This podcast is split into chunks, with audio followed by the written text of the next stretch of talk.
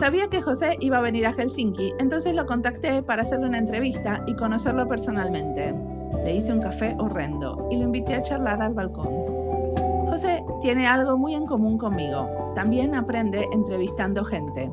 Él entrevista a diseñadores líderes, o sea, diseñadores que dirigen equipos, en general equipos grandes, de otros diseñadores, y publica las entrevistas en su blog Design Impact. Lo encuentran en Medium.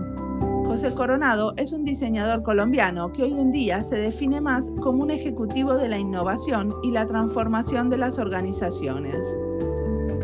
Escuchemos su historia.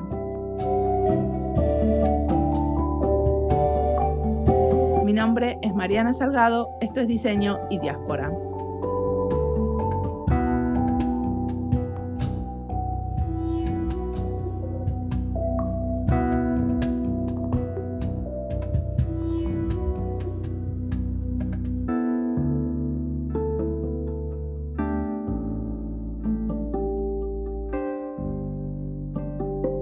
Yo soy José Coronado, soy diseñador industrial colombiano, pero llevo toda mi práctica profesional en los Estados Unidos.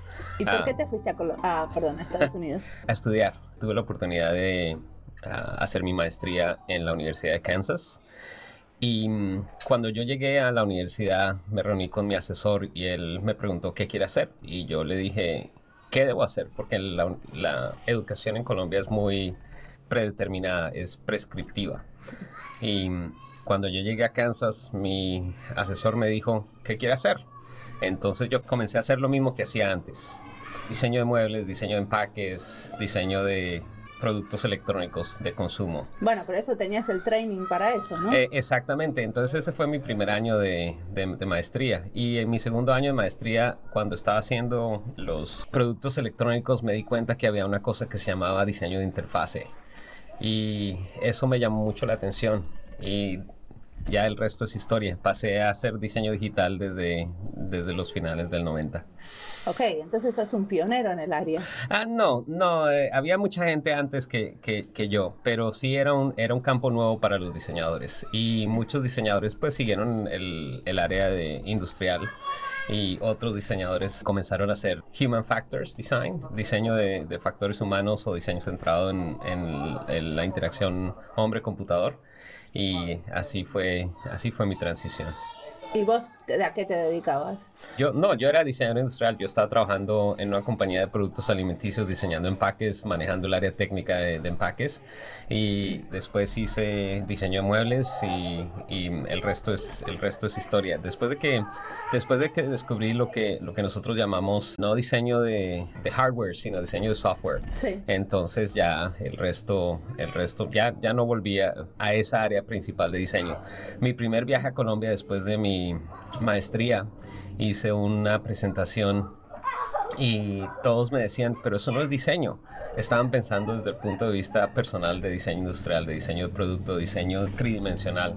Y cuando el diseño no es tridimensional, sino es eh, interactivo en pantalla, es, bastante, la percepción es diferente. Ahora, ya 20 años después, es, es, es aceptado como un, como un área de, de especialización. Pero hace, hace 20 años no era así. Claro. Y, mm, y, entonces, ¿cuál de todos los proyectos que hiciste en estos 20 años te llegó al corazón y te apasiona y querés contarnos? Yo pienso que un proyecto que me apasiona mucho lo hice hace más o menos unos 9 años. Estaba trabajando con una compañía que hace aplicaciones para manejo de personal, eh, nóminas, beneficios, retiro. Y mm, teníamos un problema bien interesante. Teníamos más de 160 aplicaciones y un cliente que tuviera unas 8 o 10 aplicaciones tendría que tener ir a diferentes páginas web, ah, tenía que duplicar la información, tenía que hacer eh, muchas cosas para poder interactuar con nuestros productos. Y mm, el problema lo atacamos desde el punto de vista de, producto, de tecnología y de diseño con otros uh, dos ejecutivos. Y lo que hicimos fue un, primero que todo, un, un diseño conceptual. Entonces, con una agencia de diseño creamos un video de dos minutos en que lanzamos lo que podía ser la visión de esa nueva experiencia de los clientes. Y mm, conseguimos el apoyo de la junta directiva de la compañía y nos dieron tanto el dinero como el apoyo ejecutivo que necesitábamos. O sea, hicieron un pitch, como se dice. Sí, exactamente, exactamente, eso fue lo que hicimos. Y mm, a partir de ahí, entonces yo me encargué de la implementación de la estrategia y mm, creé grupos de trabajo. El grupo más impactante de trabajo que creamos fue el del sistema de diseño, el Design System.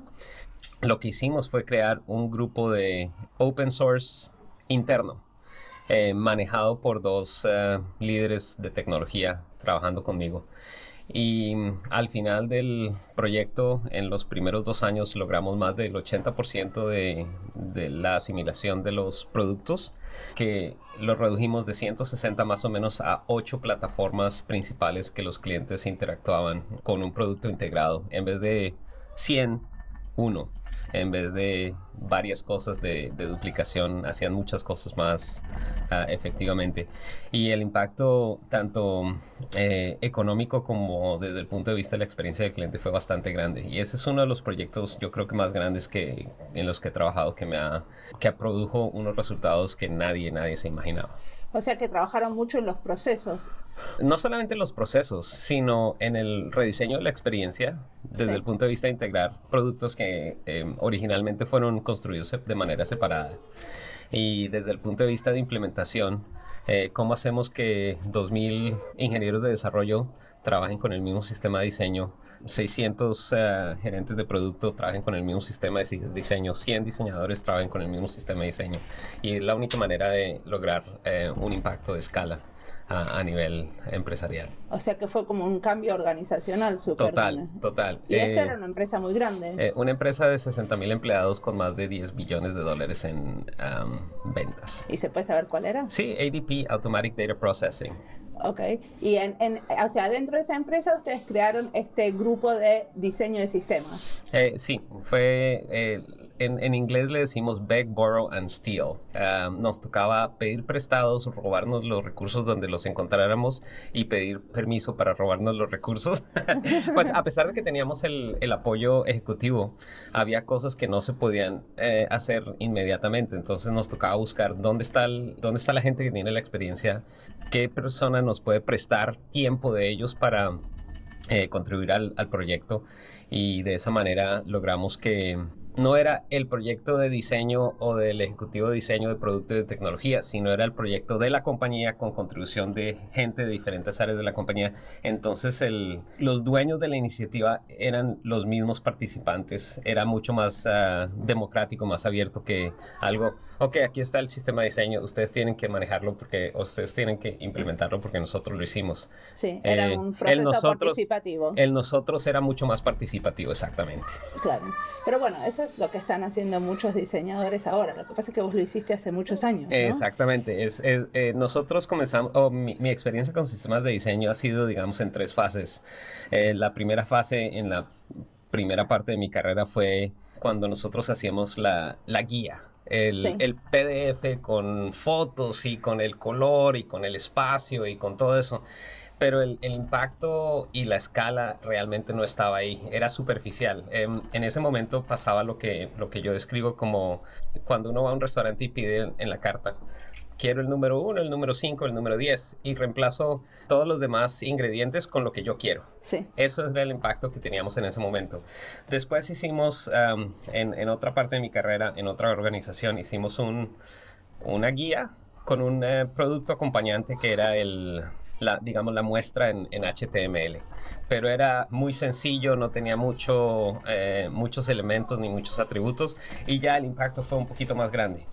Cuando llegué a ADP e hicimos este proyecto, lo primero que yo dije es que teníamos que tener una iniciativa y un apoyo estructural para poder hacer un diseño, un diseño de sistema participativo, porque si no el proyecto iba a fallar. Y afortunadamente tuvimos ese apoyo y me dieron eh, tanto el, dinero en consultoría como el, el apoyo de los eh, ejecutivos de, de, cada línea de, de cada unidad de, de, negocio. y así logramos que, que, fuera mucho más impactante porque no fue solamente la guía, no fue solamente el mostrario de, de ejemplos en, en, código, sino fue además código de producción con eh, manejando la misma estructura que es, manejamos el diseño del sistema como un producto, que hoy en día todo el mundo está diciendo eso, pero en ese momento eh, muy poca gente estaba hablando de, de, ese aspecto de, manejar un, un diseño del sistema como un producto tal. Perfecto. Viniste a Helsinki a dar una charla. Vas a ser el orador principal de una conferencia, Joint Futures. ¿De qué vas a charlar? Hmm. El título de mi charla es eh, Lo que nos trajo a este punto no nos llevará al punto siguiente, en desarrollo profesional. Ah, cuando comenzamos a trabajar en, diseño, en cualquier área de diseño, el punto más importante que tenemos que tener en cuenta es nuestro, nuestra habilidad de hacer eh, las cosas detalladas del diseño. Eh, el craft, los wireframes, eh, los prototipos, ese tipo de cosas. Pero a medida que subimos en nuestra escala de desarrollo profesional y ahora manejamos grupos o tenemos responsabilidad de otras personas, tenemos que dejar ese, esa, esa parte del craft a un lado y enfocarnos más en el desarrollo profesional de la gente que está en nuestros equipos, en el desarrollo de influencia con la gente, con los ejecutivos que tenemos que trabajar. Y esa es prácticamente la esencia de lo que yo voy a hablar. ¿Eso qué quiere decir? O sea, vas a, vas a contar cómo siendo un líder de diseño apoyas las iniciativas que tienen tus equipos. No, más, más que eso es cómo nuestro perfil como diseñadores cambia o evoluciona o debe evolucionar si queremos ser efectivos en nuestro papel como líderes de diseño. Porque si nosotros nos seguimos enfocando en los prototipos, en, en el detalle visual de, de, las aplicaciones, en bocetos que hacemos, eso fue lo que nos llevó al punto donde estamos. Pero eso es lo que ahora nuestro equipo tiene que hacer. Sí, que tenés que cambiar, o sea que con el tiempo y al haber sido un líder tenés que cambiar tu capacidad y lo que vos haces, ¿no? Y lo que vos haces ahora es completamente diferente porque es manejar gente, manejar equipos de diseño. Entonces, dejar la artesanía de, las cosas que vos estás entrenado como diseñador para pasar a, poner el detalle en qué.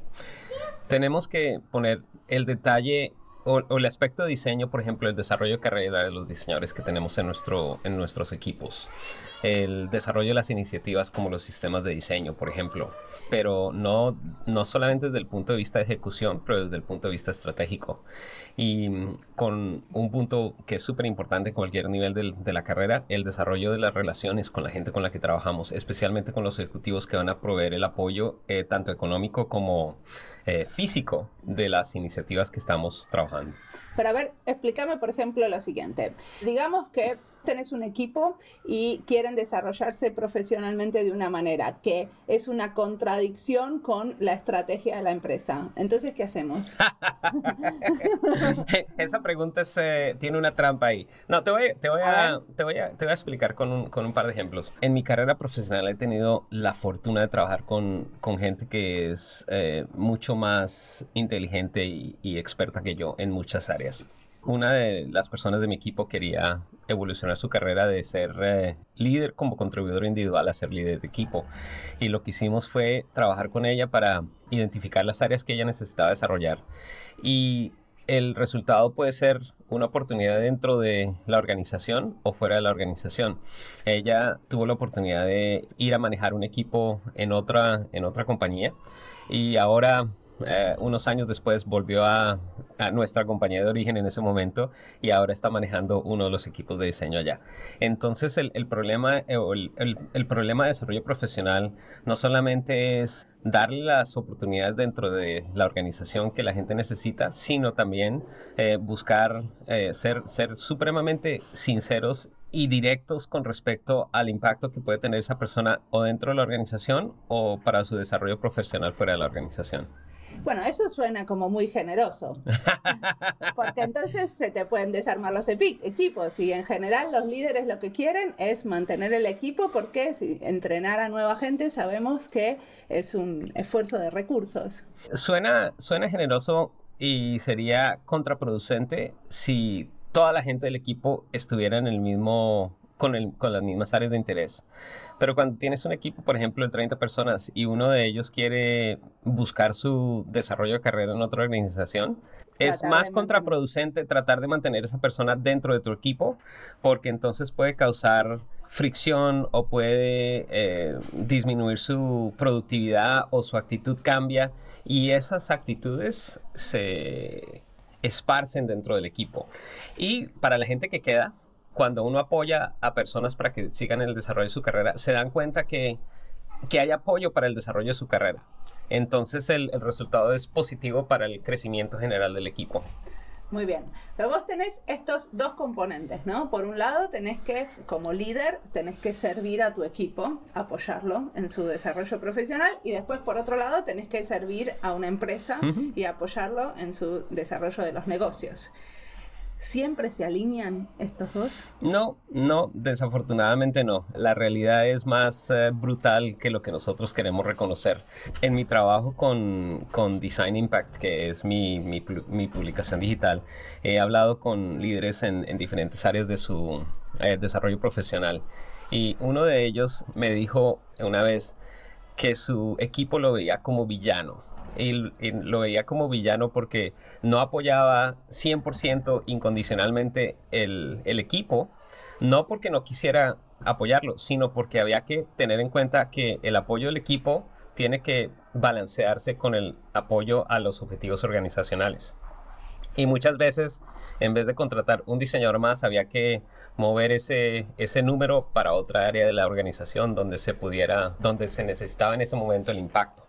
Hay que tener en cuenta y hay que ser muy claros en la comunicación con nuestros equipos para que ellos entiendan que nuestras decisiones no significa que no, no quieren decir que no estemos apoyando a nuestro equipo, sino que se hacen en el contexto de esta es nuestra estrategia organizacional, de esta manera estamos contribuyendo a esa estrategia y por eso tomamos esta decisión.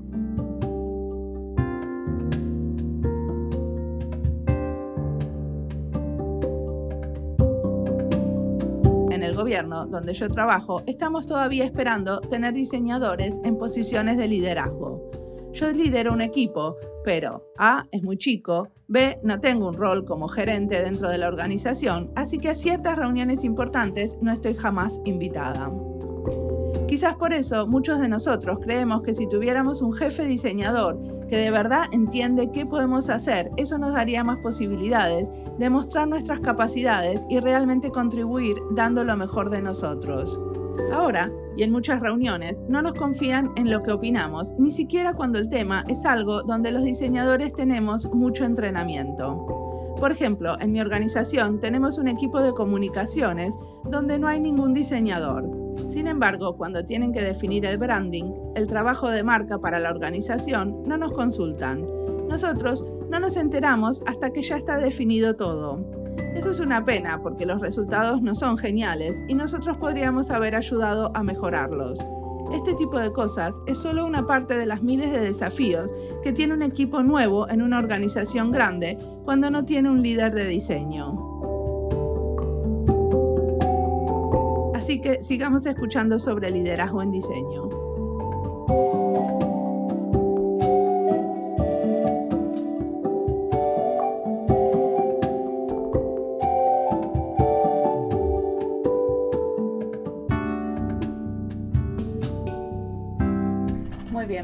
Al pasar nombraste esta publicación Design Impact. ¿Me mm. contás qué es? Es un proyecto personal a menor escala que tu podcast, pero lo que estoy haciendo desde hace dos años es entrevistando líderes de diseño en diferentes etapas de su desarrollo profesional. Y tengo eh, tanto diseñadores en Europa y en Estados Unidos como también en, América Latina. Y este año en particular hice más énfasis en, encontrar ah, algunos ah, diseñadores en, América Latina en, diferentes áreas de, de su desarrollo. Entonces lo que yo hago es hablar con ellos para determinar cómo llegaron a donde están y qué tipo de problemas, errores, obstáculos vieron dentro de su carrera para que puedan compartir esas historias con otras personas para que ellos puedan aprender de la experiencia de, otros, de otros diseñadores en, en el área. O sea que estás haciendo lo mismo que yo, entrevistando diseñadores, armándote tu curso, entrevistando diseñadores líderes como vos. Eh, sí, y, he aprendido, he aprendido montones, a pesar de que pues mi número es, es eh, relativamente bajo, eh, más, más, o menos he hecho unas 12 o ah, entrevistas o algo así, pero la interacción con otros diseñadores simplemente en el contexto de entender un poco cómo piensan, cómo han tomado ciertas decisiones, eh, cuáles son los eh, puntos críticos que han encontrado, cuáles son los retos que ellos le ponen a los diseñadores de sus equipos. Eso te enriquece de una manera increíble. ¿Y, después cómo lo publicas? ¿Es una revista, un no, podcast? Medium. Medium. Yeah, sí, son artículos escritos, aunque yo pues grabo todas mis entrevistas, no, no tengo el el setup. No, pero está bueno también el trabajo de editar esas entrevistas. Oh, claro, claro. O sea, es otro trabajo, pero... Sí, y además las entrevistas no las, eh, no las escribo como una eh, transcripción literal de las entrevistas, sino eh, tiene un proceso de iterativo, um, las revisamos con el entrevistado para asegurarnos que los puntos de vista que ellos comparten sean adecuados. Y te voy a dar un ejemplo. Hace ya casi seis meses entrevisté a un diseñador colombo-venezolano que está en Estados Unidos eh, se llama Andrés Borges. Y cuando la primera versión de la entrevista que yo hice con él, la escribí desde un punto de vista como sarcástico, como, como un llamado de atención para los diseñadores en general. Y cuando hablamos con, con Andrés me dice, José, no me parece que el tono de la entrevista sea el adecuado. Debemos hacerlo más positivo, debemos hacerlo más uh, que la gente se sienta motivada, porque si lo hacemos con el otro tono, la gente se va a desmotivar, la gente va a creer que estamos intentando jugar un, un papel que no, que, que, no es. Entonces, cuando cambiamos el tono de la entrevista, la entrevista se, veía, se, se leyó muchísimo mejor y, y el, el, los comentarios que hemos escuchado de la entrevista fueron bastante, bastante positivos. ¿Y qué fue lo que más te sorprendió de todas estas entrevistas? Los caminos de, todos los diseñadores son supremamente diferentes.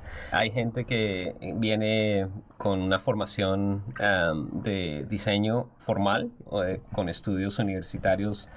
Hay otros diseñadores que tienen un, para nosotros los diseñadores, un camino informal para llegar ahí. Son gente que tenía experiencia en desarrollo de producto, ingenieros. hay gente que tenía experiencia en, en el área de negocios, pero no necesariamente en diseño.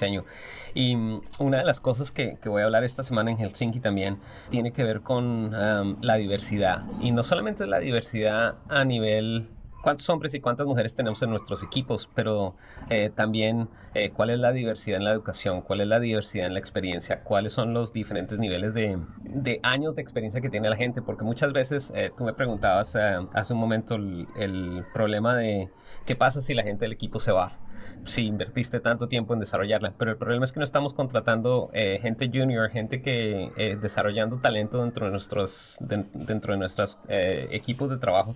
Y eso es un problema también de diversidad que, que no toda la gente está poniendo suficiente énfasis en, en desarrollar en este momento. ¿Y las entrevistas las haces en inglés o en español? Depende, en, en, inglés y en español. Y el año pasado que estuve en... Pero las publicas en inglés. y en español. Ah, ah, no, no, no todas. Eh, estoy comenzando más a publicar en, en español porque el, el, año pasado que estuve en, en, Río en la conferencia de Interaction Latin America, cuando estuve en ILA en, en Río, eh, me comprometí con, con, la audiencia que iba a publicar mucho más en español. Entonces estoy haciendo el esfuerzo para hacer eso porque hay, hay que enfrentar la realidad. Eh, todo el mundo está buscando a los diseñadores en Estados Unidos y en Europa para buscar ese, esa guía, digamos pero en realidad hay tanto talento en América Latina que no tiene la misma promoción o la misma visibilidad. Y eso, eso me parece algo que, que todos tenemos la responsabilidad de, de ayudar y promover y resaltar. Sí, y hay que generar más contenido en diseño en español, de calidad, ¿no? Que en este momento no hay tanto. Exactamente. Muy bien. ¿Qué estás haciendo en este momento? Porque esto no nos contaste. no, no, no, te he contado nada. En este momento estoy em, armando un equipo de diseño de operaciones para el banco en el que estoy trabajando. El equipo de trabajo, el equipo de diseño en esta división era hace dos años más o menos 20 personas, 20 diseñadores. En este momento son 125. Cuando creces tan rápidamente, tienes problemas de escala a nivel de procesos, de estructura, de desarrollo. Y mm, la mm, líder global del equipo, eh, se convenció de que necesitaban un, una persona que les manejara eh, y les desarrollara el proyecto de operaciones globales de diseño para el equipo.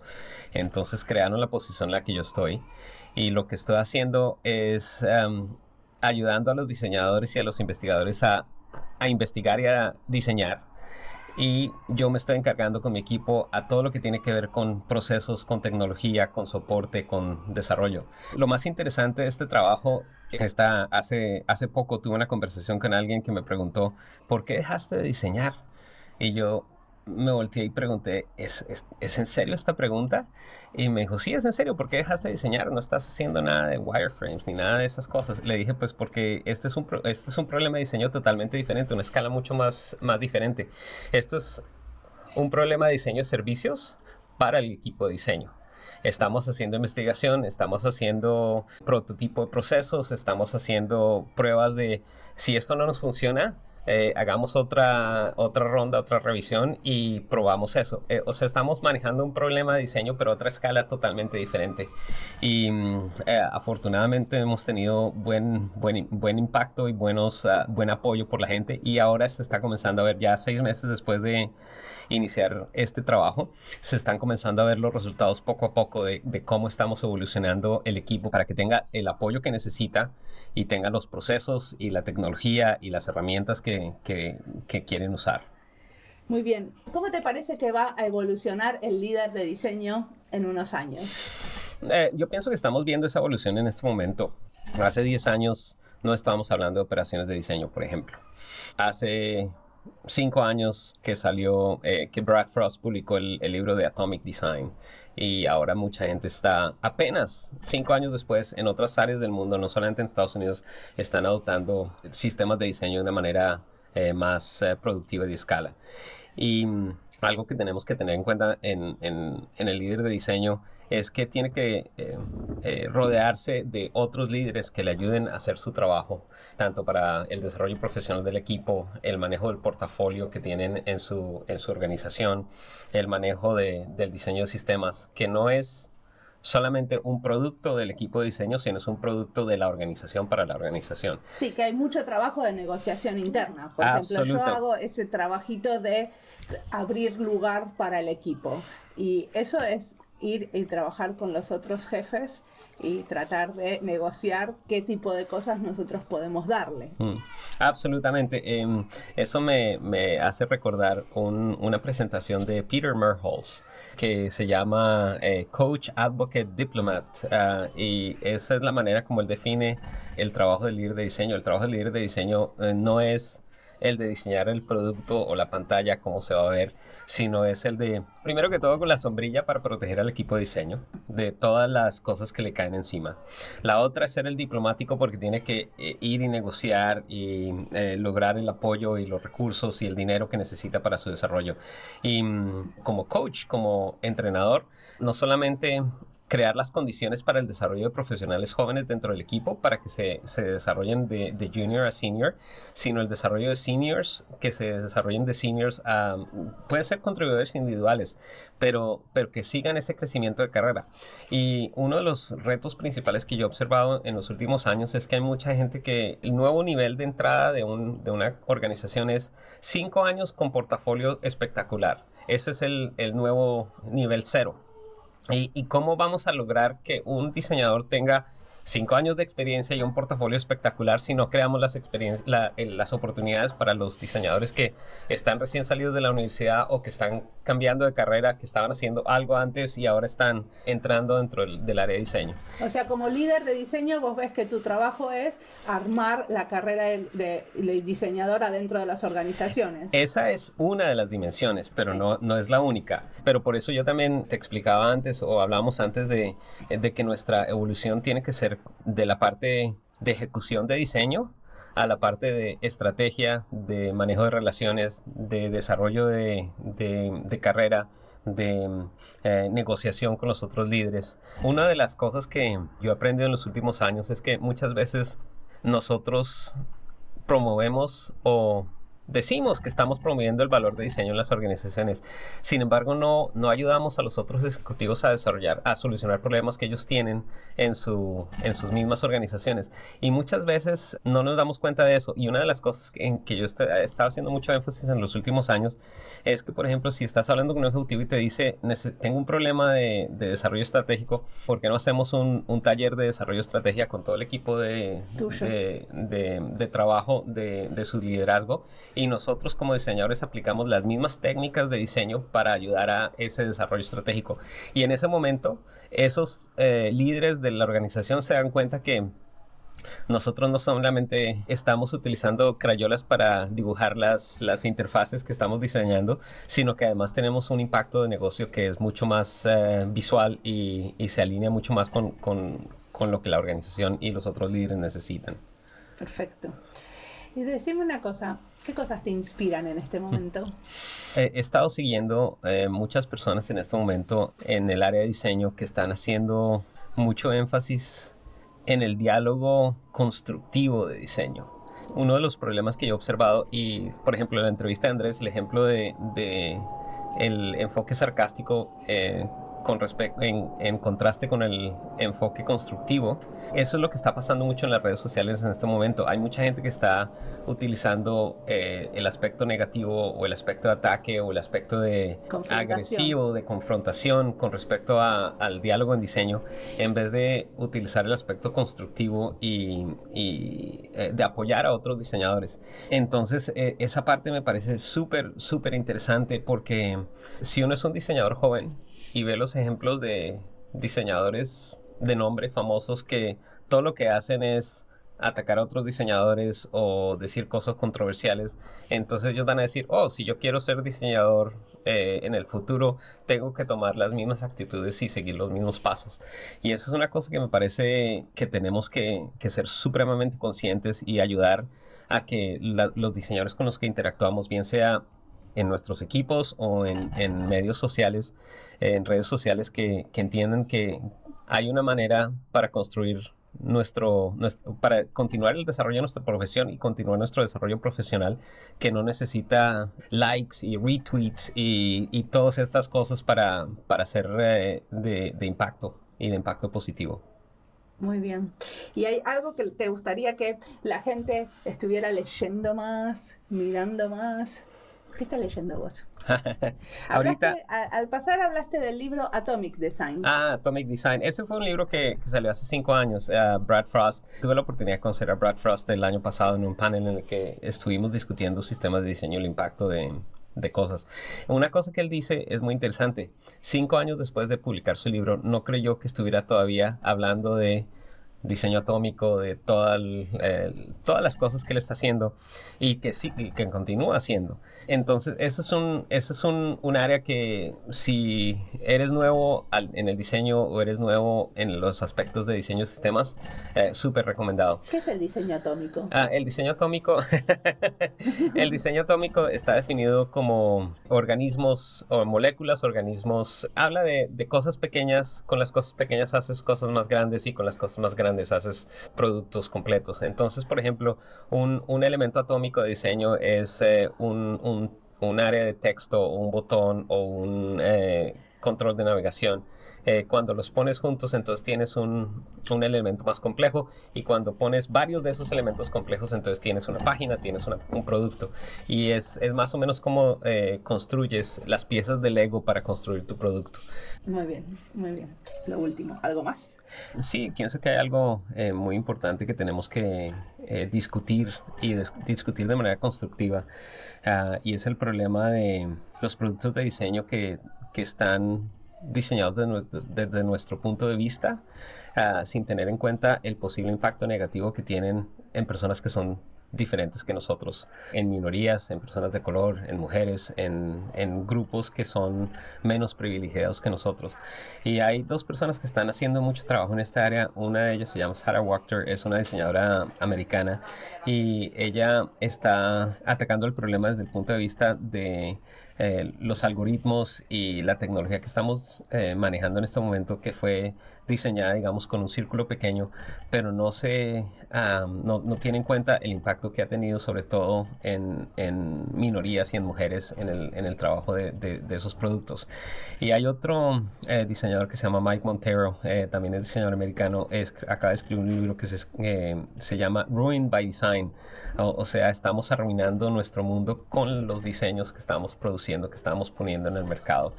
Y, también eh, es el, nuestra falta de, de, visión y de perspectiva, crear productos que pueden ser utilizados para eh, atacar a otras personas para crear caos en el mundo. ¿Esos productos te referís a los canales de los medios sociales? Por sí, redes sociales es, es, es, un área que, que los dos, tanto Sarah como, como Mike, hablan al respecto. o son aplicaciones que son, sí, baja esta aplicación en tu, en tu teléfono. Lo que promueven, aunque sea inicialmente positivo, el, el resultado de uso es, es, supremamente negativo, impacta a mucha gente eh, de, de, manera eh, directa. Y, y, eso, es, eso es un discurso, es un, una cosa que nosotros como diseñadores tenemos que ser muy conscientes eh, de que nuestro trabajo puede ser utilizado de manera negativa y tenemos que ser más proactivos en evitar esos, esos problemas. Muy bien, perfecto. Muchas gracias.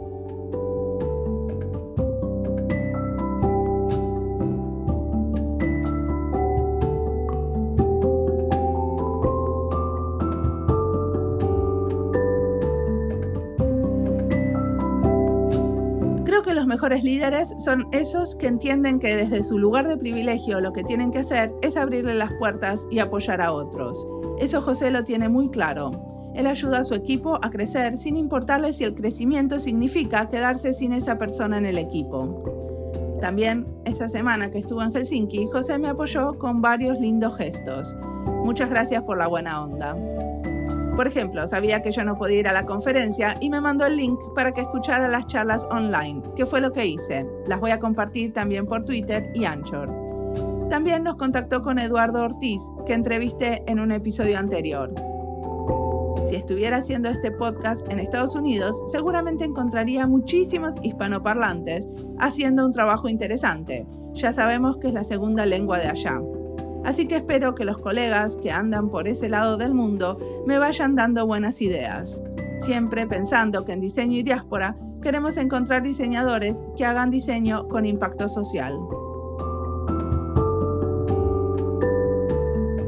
Como siempre, la música del podcast es de Antonio Zimmerman, la producción de Andy Fechi, la edición de Julián Pereira. Este podcast está publicado con licencias de Creative Commons con Attributions. Esto fue Diseño y Diáspora. Pueden seguirnos en nuestra cuenta de Twitter, arroba diseño y diáspora, y no olviden recomendarlos. Nos escuchamos en la próxima.